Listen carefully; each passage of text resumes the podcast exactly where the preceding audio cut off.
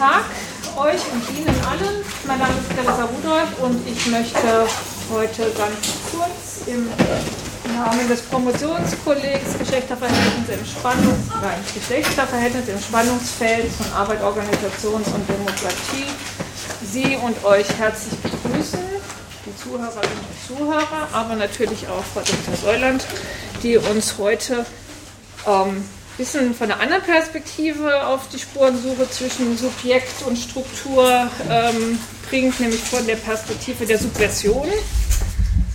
Da bin ich mal gespannt, was das bedeutet und natürlich noch mehr gespannt, was das bedeutet, das an den Universitäten zu suchen oder zu verorten, ob es überhaupt Subversion gibt. Ähm, werde ich hoffentlich ähm, demnächst etwas schlauer sein. Ich freue mich sehr, dass Sie da sind. Ich freue mich, dass Sie und ihr so zahlreich gekommen seid. Und bevor Frau Dr. Säuland beginnt, wird Kirsten Wiedeler eine kurze Einführung machen und ich wünsche uns viel Spaß und anregende Gedanken. Ja, ähm, mein Name ist Kirsten Wiedeler, das neben mir ist äh, Stefan Schockengert. Äh, wir werden euch und Sie heute ein bisschen äh, durch die Veranstaltung führen. Ich werde jetzt noch zwei, drei äh, Sätze zur Person von Tobis Heuland äh, sagen. Und ähm, Stefan wird dann im Folgenden die Veranstaltung moderieren, vor allem die Diskussion. Ähm, Tobias Heuland ähm, hat Geschichte, Philosophie und Germanistik in Zürich studiert und äh, war und ist Lehrbeauftragte an verschiedenen Universitäten, unter, unter anderem Salzburg, Zürich, Hannover und Innsbruck. Ähm, sie ist seit einiger Zeit Redaktionsmitglied der Zeitschrift Widerspruch, Beiträge zu sozialistischer Politik und seit vielen Jahren aktives Mitglied der Frauenbewegung. Im Frühjahr 2008 hat sie ihre Promotion mit dem Titel äh, Luz Irigereis Denken der sexuellen Differenz, eine Intervention im Streit zwischen Lacan und den Historisten eingereicht. Ähm, und ähm, 2009 hat sie für das Stadttheater Bern eine szenische Lesung geschrieben mit dem Titel Nehmen Sie Ihr Gender selbst in die Hand, Madame. Ähm, ja, wo Tobias Heuland vielleicht äh, einigen von euch und Ihnen ähm, schon bekannt geworden sein könnte, ist äh, der sogenannte Genderstreit, ähm, eine Kontroverse um die theoretischen Grundlagen des Genderbegriffes, den sie 2003 initiierte ähm, und der auch nach wie vor aktuell ist. gerade letzte Woche haben wir in der Lehrveranstaltung, die diese Vortragsreihe begleitet, ähm, über ähm, Toris Hollands Gedanken dazu diskutiert und wie ich finde eine ziemlich spannende Diskussion ähm, gehabt. Und die Studierenden haben auch relativ äh, heterogene Positionen vertreten, was mich auch freuen würde, wenn man heute einige davon wiederfindet. Ähm, und das dazugehörige Referat, was wir im Seminar hatten, hatte den Titel Der Dekonstruktionsbegriff der Gender Studies, Komplize in der Machthierarchie zwischen den Geschlechtern? Fragezeichen wie ich finde, ein sehr treffender und kreativer Titel. Ähm, ja, heute wollen wir uns noch einer etwas anderen Seite widmen, die aber, denke ich, auch an diese Debatte anknüpfen wird. Und zwar ähm, unter dem Titel ähm, Subversion, wo steckst du? Eine Spurensuche an den Universitäten ähm, wird Tore Säuland einen kritischen Blick auf Subjektivierungsweisen der Dethematisierung von Geschlecht werfen und ähm, die These aufwerfen, wenn ich das richtig verstanden habe, dass ähm, die Hierarchisierung zwischen den Geschlechtern durch solche Dethematisierungsweisen ähm, weiter verschärft wird. Ja, ich freue mich auf einen spannenden Vortrag ähm, und bin dann gespannt, äh, an welcher Stelle diese Version an den Universitäten denn äh, ins Spiel kommt. Ja, zunächst vielen Dank für die freundliche Einführung und ähm, um es vorwegzunehmen, ich bin nicht fündig geworden.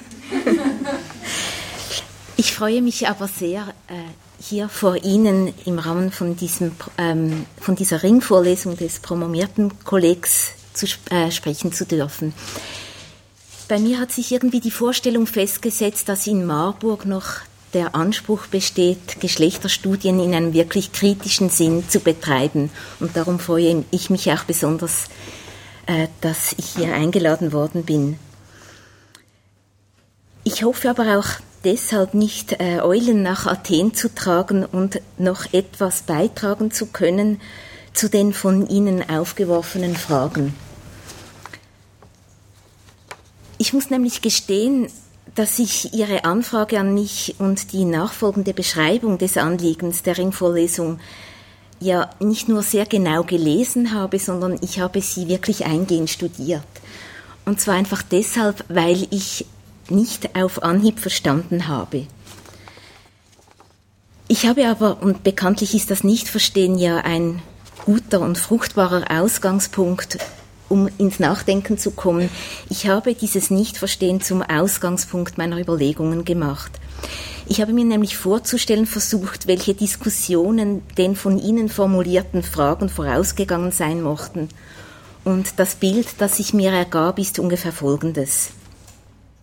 Studentin A stellt ihre soziologische Untersuchung vor, in welcher sie feststellt, dass heute mehrheitlich Frauen in prekarisierten Verhältnissen des sogenannten Care-Sektors arbeiten. Studentin B wirft ein, dass dies eine unzulässige Verallgemeinerung sei, da dies nicht primär Frauen, sondern Migrantinnen betreffe, die Kategorie Geschlecht hier folglich fehl am Platz sei.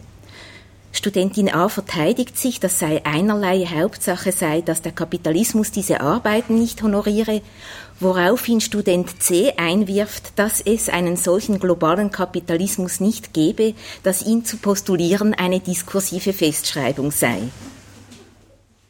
Student Kreuzchen, tiefgestellter Strich und eventuell in Klammern ein In doppelt nach, dass er oder sie die Gewaltförmigkeit dieser Großkategorien überhaupt völlig satt sei und erfordert stattdessen eine Ethik des Nicht-Ausschlusses.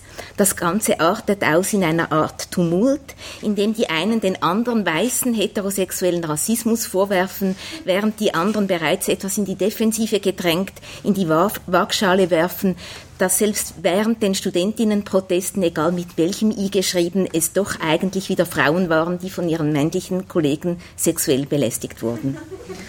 So ungefähr habe ich mir das vorgestellt. Ich habe dann aber in der Anfrage an mich eine sehr gesittete Formulierung bekommen. Ich lese Ihnen daraus vor. So reklamieren die einen die Notwendigkeit einer gesellschaftstheoretischen Verortung von Geschlecht andere hingegen werfen einer solchen Perspektive vor, dass sie hiermit die Ausdifferenziertheit gesellschaftlicher Verhältnisse negieren und bestehen auf einer subjekttheoretischen Verortung. Das also die Ausgangslage. Dass angesichts der Brisanz dieser Debatte der Wunsch entsteht, hier eine Vermittlung herzustellen, kann ich gut verstehen. Mein Unverständnis rührte daher, aber dafür sind nicht Sie, sondern die Entwicklung in der feministischen Theorie insgesamt verantwortlich, dass ich nicht verstehe, wie diese beiden Zugänge, also subjekttheoretisch und gesellschaftstheoretisch, überhaupt auseinandertreten konnten. Dass der Fokus aufs geschlechtliche Subjekt keine strukturelle Dimension im Sinne einer zentralen Achse in der Strukturierung unserer Gesellschaftsordnung habe und somit Subjektivierung nichts, nicht gesellschaftstheoretisch zu fassen sei, dass daran etwas merkwürdig ist, diese Vermutung kam den Organisatorinnen dieser Reihe zurecht. Und in der Tat steht dieser Streit, der hier ausgetragen wurde, ob er so oder anders ausgetragen wurde, sei mal dahingestellt, dieser Streit steht in einer theoretischen Tradition. Es ist ein Streit, der seinen Ausgang ursprünglich in den US-amerikanischen Culture Studies nahm, die im Zuge des Culture Terms den traditionellen Gesellschaftswissenschaften vorwarfen, mit ihren Großkategorien unzulässige Verallgemeinerungen vorzunehmen. Slavoj Žižek, Ernesto Laclau und Judith Butler haben diesen Streit in ihrem gemeinsamen Buch Contingency, Hegemony, Universality in die beiden Pole Universalismus versus Kontingenz gebracht. Grob vereinfacht stünde hier das Subjekt auf der Seite der Kontingenz, indem es in seiner vermeintlichen oder tatsächlichen Vielfalt die Universalität der gesellschaftlichen Großkategorien anficht. Worum es hier also geht, ist der berühmte Essentialismusvorwurf an die Adresse der kritischen Gesellschaftstheorie, deren Kategorien, wie es allgemein heißt, dekonstruiert werden müssen. Im Falle des Geschlechts, und das wissen Sie selbstverständlich bereits, führte dies zu den vielfältigen Infragestellungen einer einheitlichen Kategorie, wie sie beispielsweise in der Intersektionalitätsforschung zum Ausdruck kommt. Was Ihnen vielleicht weniger bekannt ist, ist, dass es innerhalb dieses Streites bereits konturierte Antworten gibt. Eine davon möchte ich Ihnen im Folgenden vorstellen. Und dabei möchte ich auch etwas zu den theoretischen Prämissen sagen, die diesem Streit zugrunde liegen. Sie fragen also, ob und wie man strukturtheoretische und subjekttheoretische Überlegungen zu Geschlecht zusammendenken kann. Ich werde in Anlehnung an Jacques Lacan argumentieren, dass es immer genuin gesellschaftliche Strukturen sind, die subjektivieren. Und diese Strukturen, und das ist zentral und darum sind sie auch gesellschaftlich, sind historischem Wandel unterworfen. Über diesen Wandel möchte ich im Folgenden sprechen.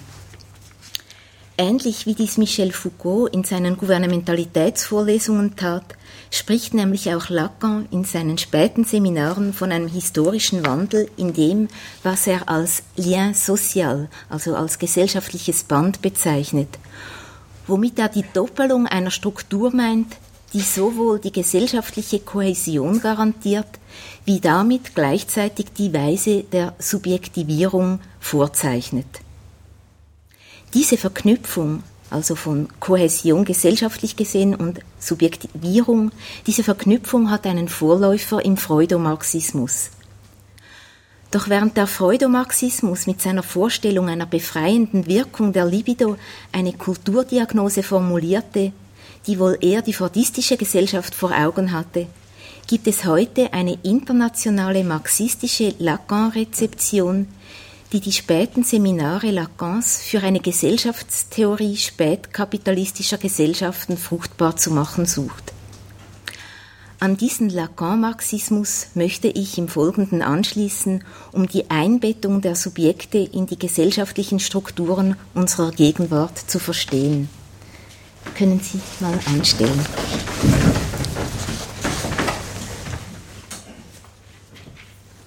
Kann man das sehen? Also es ist nur einfach der Überblick. Äh,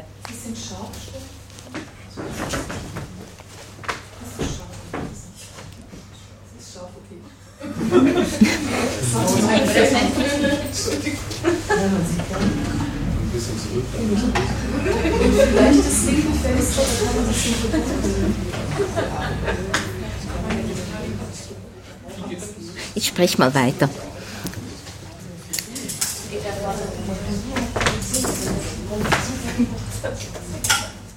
Also es sind eigentlich im Wesentlichen die vier Teile. Ich lese sie kurz vor. Ich werde im ersten Teil äh, einfach nochmals zusammenfassen, was im deutschsprachigen Raum mit geschlechtlicher Subjektivierung im Allgemeinen mit dem Begriff Gender gemeint ist.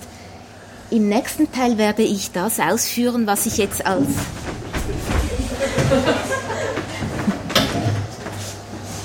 was ich jetzt als Lacan-Marxismus bezeichnet habe. Im dritten Teil mache ich den Rückbezug, was das für die Gender-Theorie heißt, und im vierten Teil mache ich den allgemeinen Bezug, was das eigentlich für das Geschlechterverhältnis gegenwärtig heißt. Bevor ich mich also dieser neueren Lacan-Rezeption zuwende, um zu fragen, was man aus ihr eventuell für die Frage der Geschlechterverhältnisse ableiten kann, möchte ich einen kurzen Blick darauf werfen, was genau eigentlich gegenwärtig in den Gender Studies des deutschsprachigen Raums unter geschlechtlicher Subjektivierung verstanden wird. Was hier subjekttheoretischer Zugang genannt wird, lässt sich von seinen Grundannahmen her etwa folgendermaßen zusammenfassen. Ich formuliere jetzt so etwas wie einen, einen allgemeinen Gender-Grundkonsens. Der lautet also in etwa, geschlechtliche Positionen verdanken sich einem Set von normativen Anrufungen, Zuschreibungen und Festlegungen, die sowohl sprachlich vermittelt wie in habituellen Formen von den Subjekten angeeignet werden, die sich in dieser Aneignung allererst konstituieren. Dabei wird davon ausgegangen, dass diesen Normen, die sich auf unterschiedlichsten institutionellen Niveaus festsetzen, die Aufgabe zukommt, die Menschen in eine Ordnung der Zweigeschlechtlichkeit einzupassen und dass diese Einpassung der eigentliche Effekt der Macht sei. Damit einher geht demnach die Annahme, dass der Effekt von Macht, dass, dass, dass der Effekt von in Machtverhältnissen wirksamen Ideologien in der Hervorbringung kohärenter geschlechtlicher Identitäten liege. Ideologien, so die Annahme, sind normativ und sie zielen auf die Herstellung von Kohärenz und Eindeutigkeit. Das kritische Selbstverständnis, das sich daran anschließt, besagt folglich, dass Strategien zur Veruneindeutigung geschlechtlicher Positionen und allgemeiner der Pluralisierung von Identitäten sowohl politisch wie theoretisch ein subversives Potenzial zukommt. Machtkritik und Subversion wird in der Überschreitung oder Transgression der Geschlechtergrenzen gesehen, die auf, diese, die auf die auf die auf die Aufweichung einer als rigide vorgestellten Ordnung der Zweigeschlechtlichkeit zielen. Die Ausweisung der Kontingenz jeder identitären Setzung ist folglich das ideologiekritische Ziel. Damit lehnen sich die Gender Studies des deutschsprachigen Raumes im Wesentlichen an das Verständnis des Genderbegriffs an, wie es im Rahmen der US-amerikanischen Culture Studies entstand und bei uns maßgeblich durch die Schriften Judith Butlers Verbreitung fand. Nun, Sie werden sich sicherlich fragen, warum ich Ihnen all diese Dinge, die doch eigentlich selbstverständlich sind, hier nochmals erzähle. Ich erzähle sie Ihnen ganz einfach deshalb, weil ich selbst sie nicht selbstverständlich finde. Das Geschlecht als Identitäten thematisiert, Subjektivierung als Normierung und Ideologiekritik folglich als Normenkritik verstanden wird, ist überhaupt nicht selbstverständlich und in dieser Form als dekonstruktives Genderverständnis relativ neu. Es entstand zu Beginn der 1990er Jahre. Damit aber stehen wir vor einer merkwürdigen Koinzidenz. Es ist nämlich genau die Zeit, in der wir gleichzeitig einen markanten Wechsel in dem feststellen, was Louis Althusser einst die ideologischen Staatsapparate nannte. Es lässt sich nämlich schwerlich mehr behaupten, dass diese ideologischen Staatsapparate heute noch normative Geschlechterleitbilder propagieren. Im Gegenteil, der Staat ist von einem Produzenten konservativer Geschlechterideologien, wie wir sie von den 1950er und 60er Jahren her kennen, zum Propagandeur fortschrittlicher Geschlechterarrangements geworden. Wir sind heute mit dem Phänomen einer staatlich verordneten Gleichstellung konfrontiert, die sich nicht nur über einen breiten Konsens von links bis rechts erstreckt, sondern tatsächlich einen starken Willen zum Abbau von überkommenen Geschlechtervorstellungen erkennen lässt.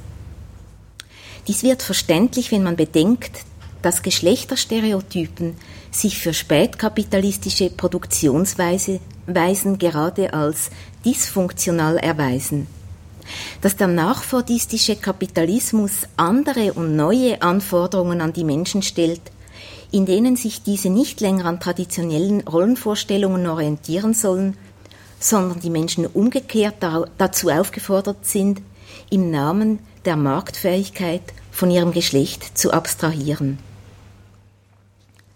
So betrachtet stehen wir aber vor dem Phänomen, dass zeitgleich mit einem enormen Umbruch, ja einem eigentlichen Paradigmenwechsel in den ideologischen Staatsapparaten eine sich als radikal verstehende feministische Kritik auftaucht, deren Vorstellung von Radikalität sich in eigentümlicher Weise mit diesem Paradigmenwechsel paart. Die Frage drängte sich doch eigentlich auf, warum mit dem an den Culture Studies orientierten Ansatz von Gender ein Verständnis von Geschlecht, das mit seiner Kritik an einem Normensystem den Feminismus nicht nur zu beerben, sondern auch zu radikalisieren beansprucht, warum also dieses Verständnis von Gender genau zu dem Zeitpunkt hegemonial wird, wo eben diese Normen gesamtgesellschaftlich gerade im Begriff sind, massiv an Bedeutung zu verlieren.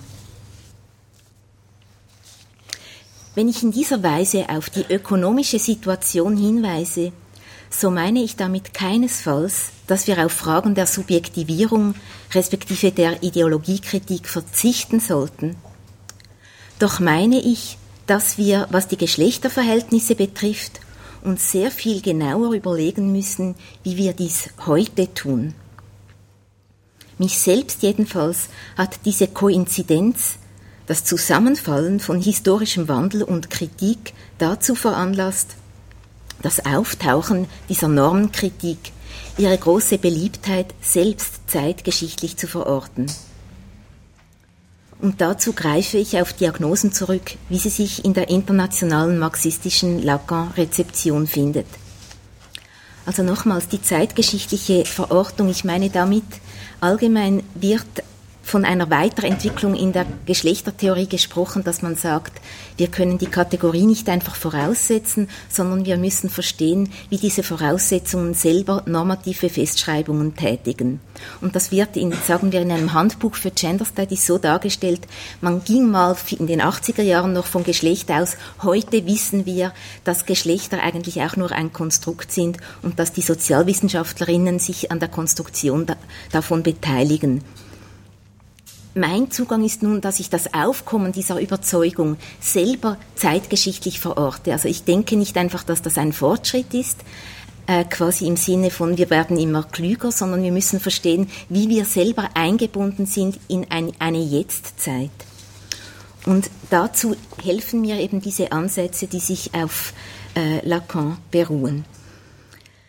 Ganz allgemein wird von marxistischer Seite seit längerem Kritik am subversiven Selbstverständnis der Strategie zur Pluralisierung und Veruneindeutigung von Identitäten geübt.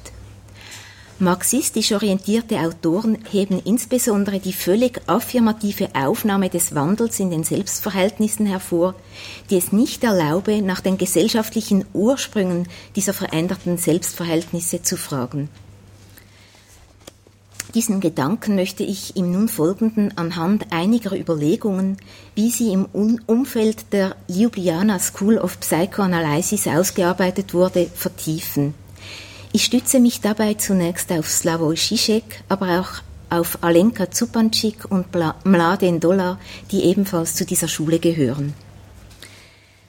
Zizek ist bei uns bekannt als ein Filmtheoretiker, der auch schon mal was zu Marx gesagt hat. Ich würde das eher umkehren und sagen, Zizek ist ein Marxist, der auch schon mal was zu Filmen gesagt hat.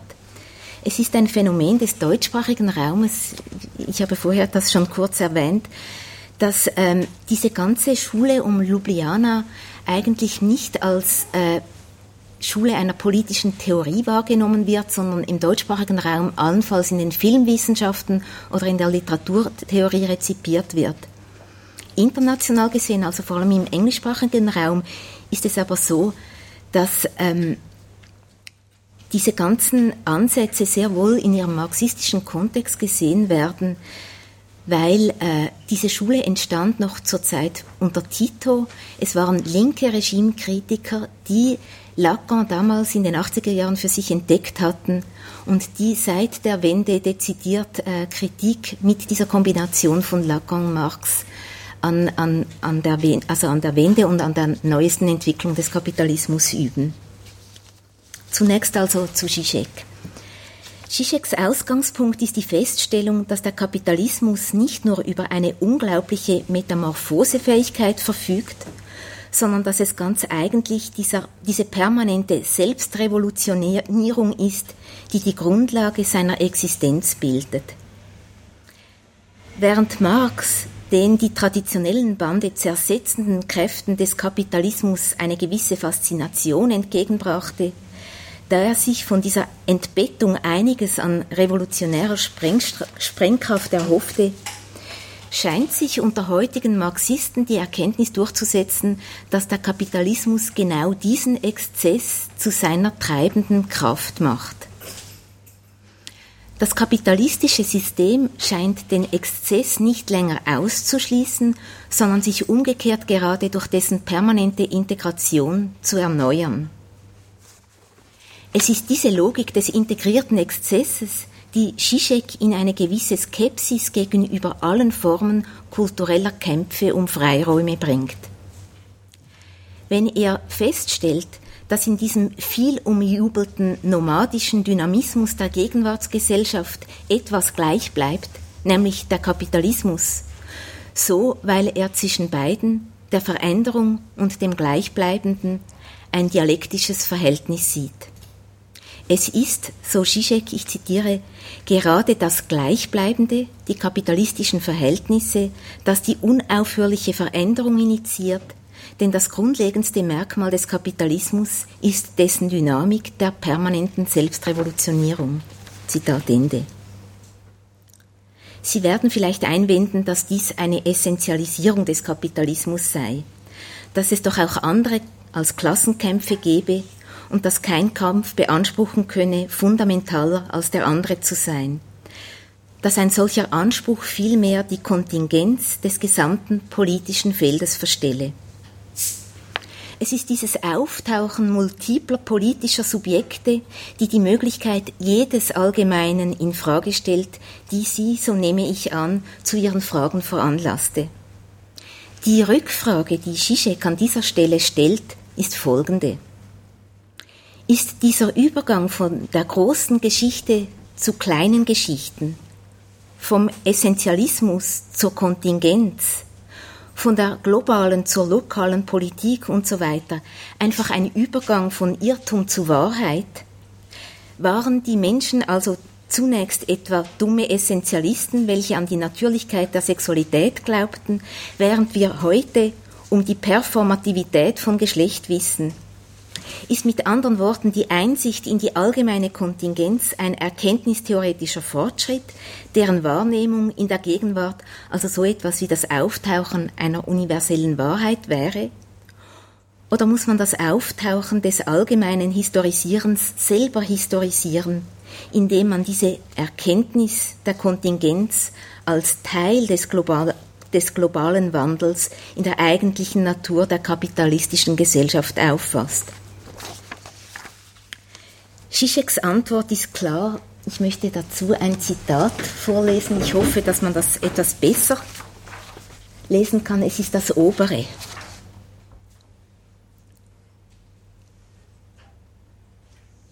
Ist das sichtbar? Also ich lese es noch vor. Gegen die postmoderne politische Theorie, welche zunehmend dazu tendiert, jeden Bezug auf den Kapitalismus als essentialistisch zu verbieten, müsste man einwenden, dass die plurale Kontingenz postmoderner politischer Kämpfe nicht das Gegenteil der Totalität des Kapitalismus ist, worin der Kapitalismus dann sozusagen das freie Fließen der hegemonialen Verschiebung begrenzte. Der heutige Kapitalismus liefert umgekehrt gerade den eigentlichen Hintergrund und das Terrain für die Heraufkunft dieser politisch gleitend, dispers, kontingent, ironischen etc. Subjektivitäten.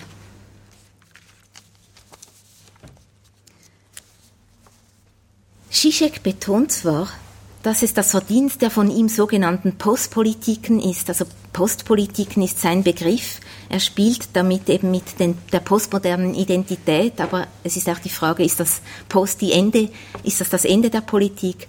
Also Zizek betont, dass das Verdienst dieser Postpolitiken sei, dass es das alltägliche Leben der Menschen politisiere. Das ist ein genuin marxistisches Anliegen.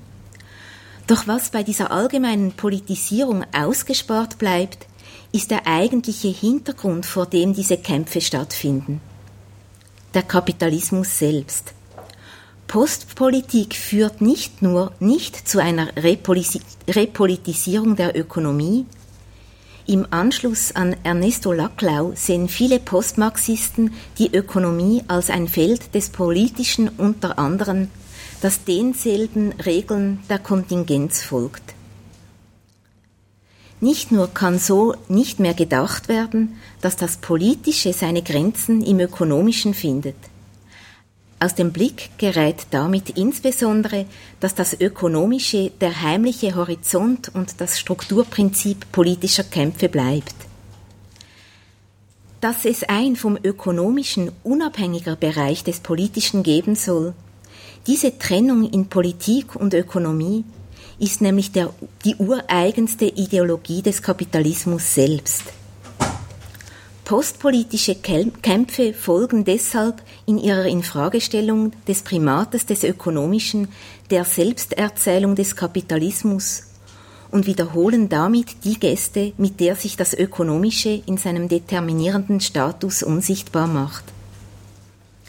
Wenn die Braun, auf die sich Zizek hier bezieht, spricht deshalb davon, dass sich in den, dass sich in den US-amerikanischen Identitätspolitiken eine Renaturalisierung des Kapitalismus vollzieht, indem diese sich in ihren Forderungen implizit an einen Standard innerhalb der bestehenden Gesellschaft richten, was den Kapitalismus weitgehend vor Kritik bewahrt.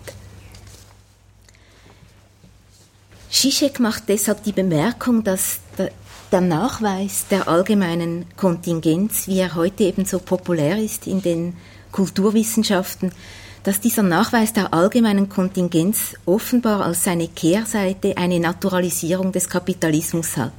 Also je kontingenter die ganzen Möglichkeitsräume vor uns erscheinen, desto unhintergehbarer eben naturalisiert erscheint in diesem Kontext der Kapitalismus selbst.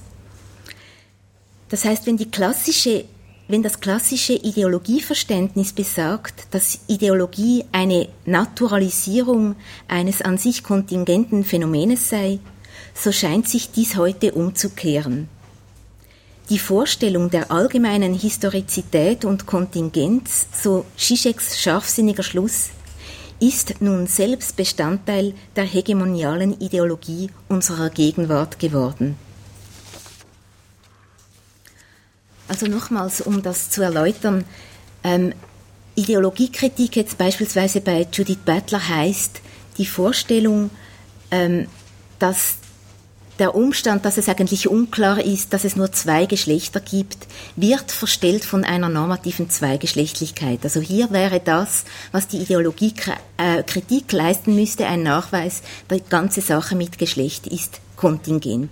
Zizek kehrt das Ganze nun um, indem er sagt, die Vorstellung, dass alles kontingent ist, ist genau unsere Ideologie der heutigen Zeit. Was heißt dies nun für die Frage der Subjekte? Wo lassen sich diese in dieser allgemeinen Kontingenz auffinden und vor allem, wie geht es den Subjekten dabei? Fassen wir zusammen. Wenn der Standpunkt der Kontingenz das ideale politische Subjekt als ein sich laufend wandelndes Fluidum denkt, dessen Distanz gegenüber jeder Identifizierung mit einem politischen Ideal es ihm ratsam erscheinen lässt, sich in lediglich partiellen Bündnispolitiken zusammenzuschließen, so liegt dies in der Vorstellung begründet, dass historischer Wandel und damit ein Abbau von Herrschaft genau diese Offenheit verlangt. Jede politische Identifizierung, so die Annahme, bringt ihrerseits wieder herrschaftsförmige Mechanismen des Ausschlusses hervor. Subjekttheoretisch, und darum spielt in dieser ganzen postmodernen Debatte das Geschlecht eine so zentrale Rolle, geht diese Vorstellung von der Annahme aus, dass die multiplen Identitäten ein Effekt des Untergangs des Ödipus sind. So betrachtet sind wir in einem fortschreitenden Prozess der Enthierarchisierung, in dem wir den Schnitt von der patriarchalen ödipalen Ordnung zu postmodernen, vielgestaltigen, kontingenten Identitäten vollzogen haben, was dann der Akt der Befreiung wäre. Genau dieser Befreiungsvorstellung widerspricht Zizek und dies ist der zentrale Einfluss Lacans auf ihn, indem er betont, dass diesen veränderten Subjektivierungsweisen neue Formen von Herrschaft entspringen, die gänzlich falsch verstanden sind, wenn man sie als Überbleibsel der herrschaftlichen Struktur des, Ödipu des Ödipalen auffasst. Zizek lehnt sich hier an Überlegungen Lacans an, die dieser Ende der 1960er Jahre, also während der Studentenunruhen, in seinen Seminaren insbesondere in den Seminaren 16 und 17 anstellte. Lacan führt darin aus, dass das Verschwinden der väterlichen Autorität nicht einfach eine befreite Subjektivität zur Folge habe, sondern dass anstelle des väterlichen Verbotes vielmehr ein Ideal tritt, das sich nun seinerseits an dem vor, vormals verbotenen Genießen orientiert. Man könnte auch sagen, dass das Ich-Ideal, das unser Über-Ich maßgeblich prägt, sich nicht länger entlang von Verboten herausbildet, sondern sich unmittelbar mit diesem Genießen verbindet. Der paradoxe Effekt davon ist, dass unsere Über-Ich-Struktur nun selbst an dieses Genießen gekoppelt ist. Das Über-Ich selbst gebietet nun den Genuss. Genieße Ausrufezeichen ist Lacans Formel für, die, für dieses merkwürdige Phänomen, das uns an unserem nicht gelebten Genießen schuldig werden lässt und uns damit unweigerlich in einen gnadenlosen Imperativ zur Optimierung unseres Lusterlebens verstrickt. Diese übrighafte Besetzung des Genießens ist ein zentrales Element dessen, was man als Lacans Zeitdiagnose bezeichnen kann. Spätkapitalistische Gesellschaften zeichnen sich für Lacan durch den Übergang vom Diskurs des Herrn aus der traditionellen Form der ödipalen Struktur zu dem aus, was er nun als Diskurs der Universität bezeichnet. Damit meint er die Verlagerung der Autorität, und darum ist das Ganze nicht weniger herrschaftsförmig, auf ein Expertenwissen, das er durch ein brisantes Ineinandergreifen von technokratischer Bürokratie und einem exzessiven, obszönen Genießen als sozusagen deren verdeckte Unterseite gekennzeichnet sieht. Um das zurückzuübersetzen, Zizek spricht dann von einer postmodernen Deentfremdung. Das heißt, er sagt, es ist nicht mehr so, dass offizielle Institutionen wie beispielsweise eine Universität, aber er macht das auch an ähm, beispielsweise äh, Microsoft, irgendeine eine IT-Firma fest, die gerade auf, wie er sagt, den, äh, unseren Kobold der Perversität zielt. Es gibt also nicht mehr eine äh, die, eine Entgegensetzung von Institution auf der einen Seite und unserer heimlichen Kreativität auf der anderen Seite, sondern die beiden verknüpfen sich. Die Anforderung von außen und das eigene, intimste, persönlichste, äh, auch schräge, verknüpfen sich in dem, dass die Personen, die arbeiten, gerade nicht normativ mehr handeln sollen, sondern ihre ganze Kreativität in ihrer ganzen Schrägheit einbringen. Zizek nennt das eine Politik des Genießens und er meint damit die verschiedensten Formen äh, der Antidiskriminierungsdiskurse, aber auch äh, die ganzen Formen von Belästigung. Und er sagt, hier werde eigentlich um ein Genießen verhandelt. Ich denke, man müsste äh, sich fragen, ob diese ganzen Diskurse um Belästigung, von Rauch über sexuelle Belästigung bis, ja, Sie kennen das, ob nicht das eigentlich eine neue Form von Biopolitik ist. Was allgemein ähm, diese Denker um diese Leibacher Schule, also die, School of, äh, die äh, Psychoanalytic School of äh, Ljubljana kennzeichnet, ist, dass sie nicht mehr davon ausgeht, dass wir un, quasi an unserem Genießen gehindert werden, sondern umgekehrt, es geht darum, dass wir an dem, was das Genießen hindert, enteignet werden. Eine paradoxe Formulierung, aber damit ist gemeint, dass eigentlich alles möglich sein soll und möglich sein wird. Das Einzige, so formuliert es beispielsweise Alenka Zupanschik, was nicht mehr, was unmöglich ist, ist die Unmöglichkeit selbst. Und das verstrickt uns in eine, in einen Imperativ zur fortlaufenden Optimierung unseres eigenen Selbst. Also es ist nicht mehr eine Vorenthaltung von Genüssen, sondern es ist umgekehrt die Aufforderung, unser Leben möglichst vielseitig, möglichst genussreich, möglichst allumfassend zu machen. Und Alenka Zumpanschik hat die für mich überzeugende Formulierung, das, was uns verlustig geht, das Unmögliche selbst, also das Unmögliche ist, die Unmöglichkeit, die ist nicht mehr äh, denkbar. Alles ist möglich, das heißt, wir müssen auch. Zupanschik sagt dann, dass der Kapitalismus eigentlich der wichtigste Förderer von differenten Lebensweisen ist, aber dass er gleichzeitig auch genau der Mechanismus ist, der eben diese Differenzen wieder aufhebt. Das heißt, es entstehen immer neue, noch schrägere Differenzen, aber sie verlieren darin genau und gleichzeitig an Bedeutung. Und sie sagt, dass das für sie erklärt, warum der, Libera äh, der Kapitalismus sich auf den Liberalismus stützt. Der Liberalismus fordert freiheitliche Rechte, die sind ganz zentral für diese Selbstentfaltung des Kapitalismus. Ich bin mir bewusst, dass das, was ich vorgetragen habe, ähm, eigentlich voraussetzen würde, dass man die Lagansche Psychoanalyse etwas kennt. Ich mute Ihnen das aber trotzdem zu, weil, um es ganz kurz zu sagen, es ja im deutschsprachigen Raum immer heißt, Geschlechter sind sprachliche Konstrukte und diese Formulierung geht eigentlich wesentlich auf eine spezifische äh, Anleihe Judith Butlers bei Lacan zurück. Lacan sagt schon was zu Sprache und Geschlecht, aber nicht das.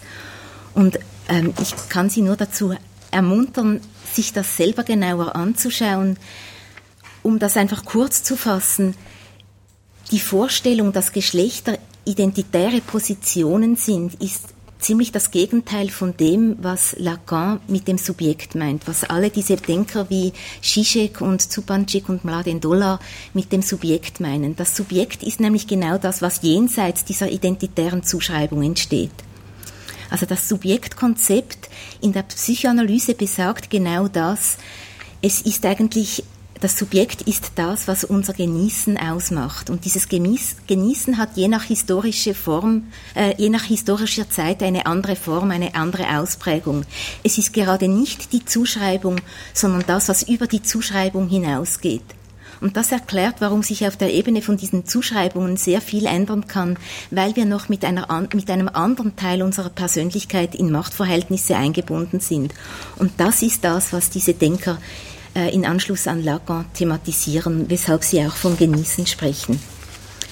Wenn man das jetzt ähm, vergleicht, so könnte man sagen, Michel Foucault hatte in den 70er Jahren der ähm, Bewegung der sexuellen Revolution gesagt, seid vorsichtig, es ist nicht so, wenn man, wenn wir uns, äh, wenn wir unsere Sexualität befreien, dass wir dann zur Macht Nein sagen. Ich glaube, dass es heute wie eine Aktualisierung von diesem Diktum gibt, was sich eben in Anschluss an diese lacanianische Schule dann so formulieren würde, wir sollten nicht glauben, dass wenn wir uns von normativen Identitätszuschreibungen frei machen, dass wir uns dann von der Macht befreit haben. Eventuell verstricken wir uns dann nur noch mehr in ein neoliberales Flexibilisierungsdispositiv. Das heißt, mein Hauptproblem bezüglich dem Konstruktionsverständnis dieses Genderbegriffs, den ich am Anfang dargelegt habe, also des dekonstruktiven Genderbegriffs, ist, dass er zugleich ahistorisch ist. Die Menschen würden in dieser Vorstellung immer gleich konstruiert, nämlich bezüglich einer Norm. Also das ist Judith Butlers Vorstellung von der heterosexuellen Matrix, die produziert normativ zwei Geschlechter. Dieser Konstruktionsbegriff ist ahistorisch und er hat paradoxerweise gleichzeitig darin einen Fundierungsanspruch.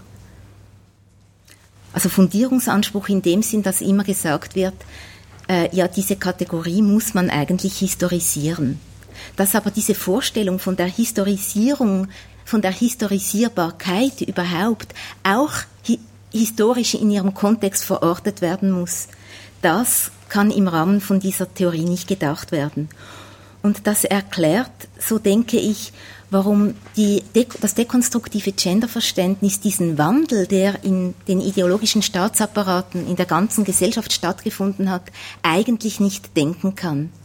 Also dass es einen normativen Wandel gegeben hat, wo vielleicht die Probleme, die sich uns stellen, heute andere sind, das kann in diesem Rahmen so nicht gedacht werden, weil Macht ahistorisch immer gleich vorgestellt wird, nämlich als Normierung.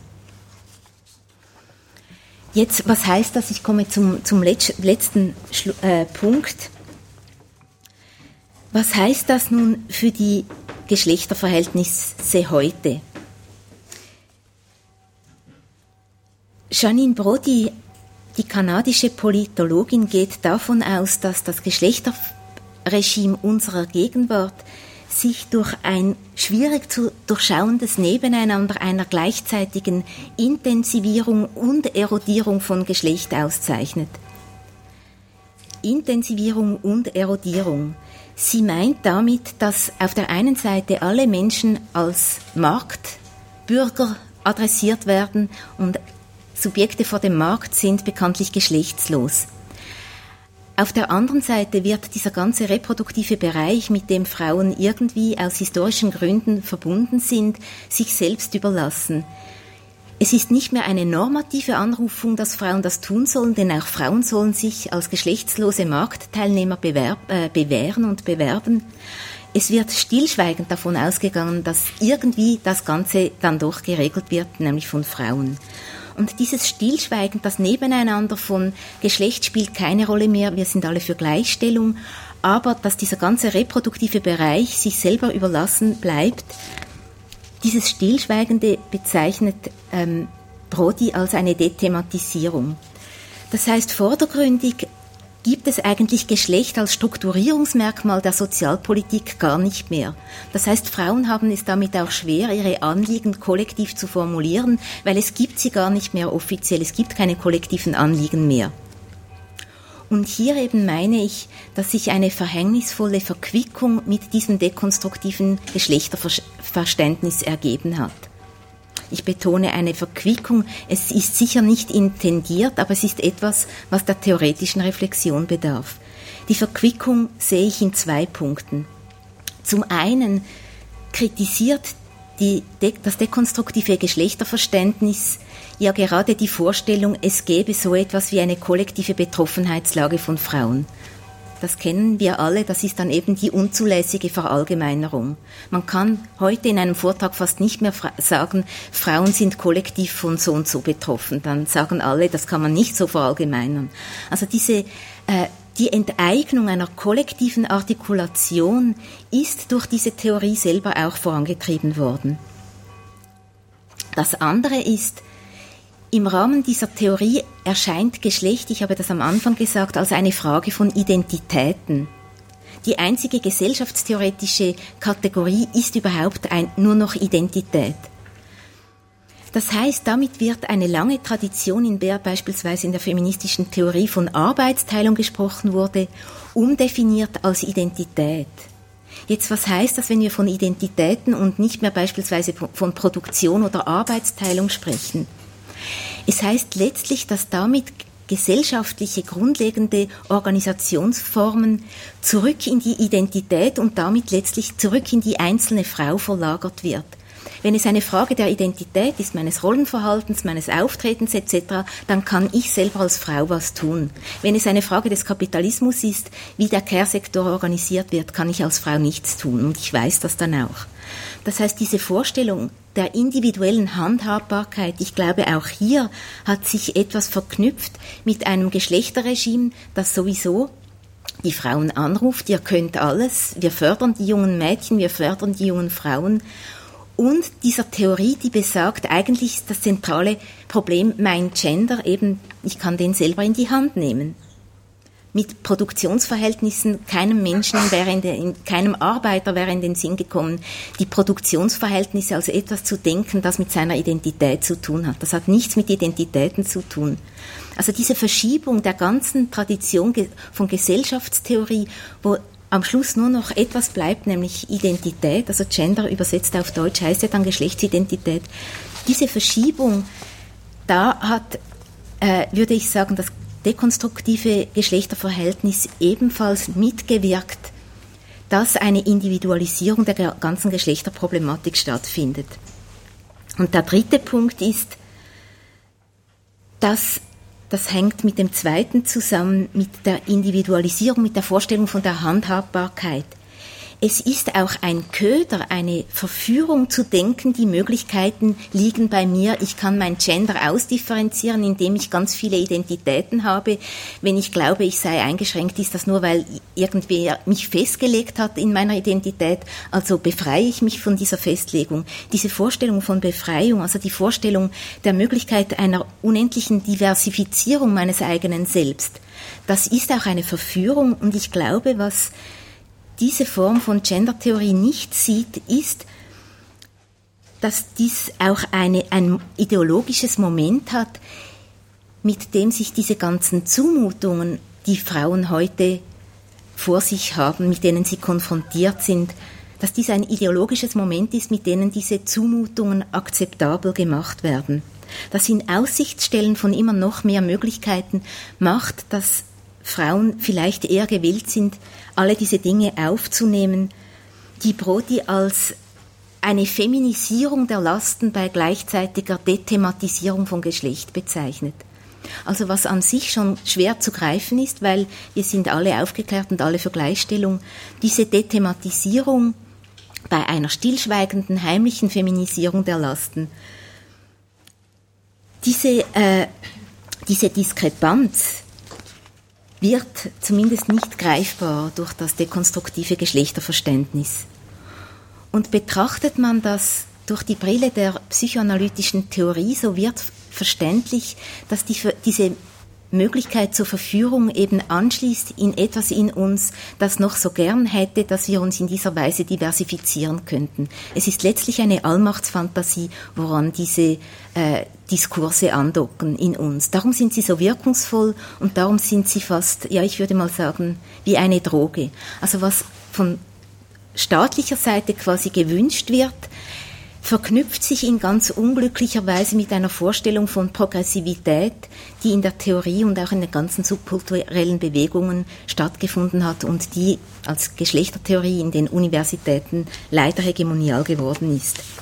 Um zu einem Schluss zu kommen, ich meine überhaupt nicht, dass wir von Ideologiekritik oder Fragen der Subjektivierung wegkommen sollten. Im Gegenteil, es ist ganz wichtig, diese Fragen wieder zu stellen.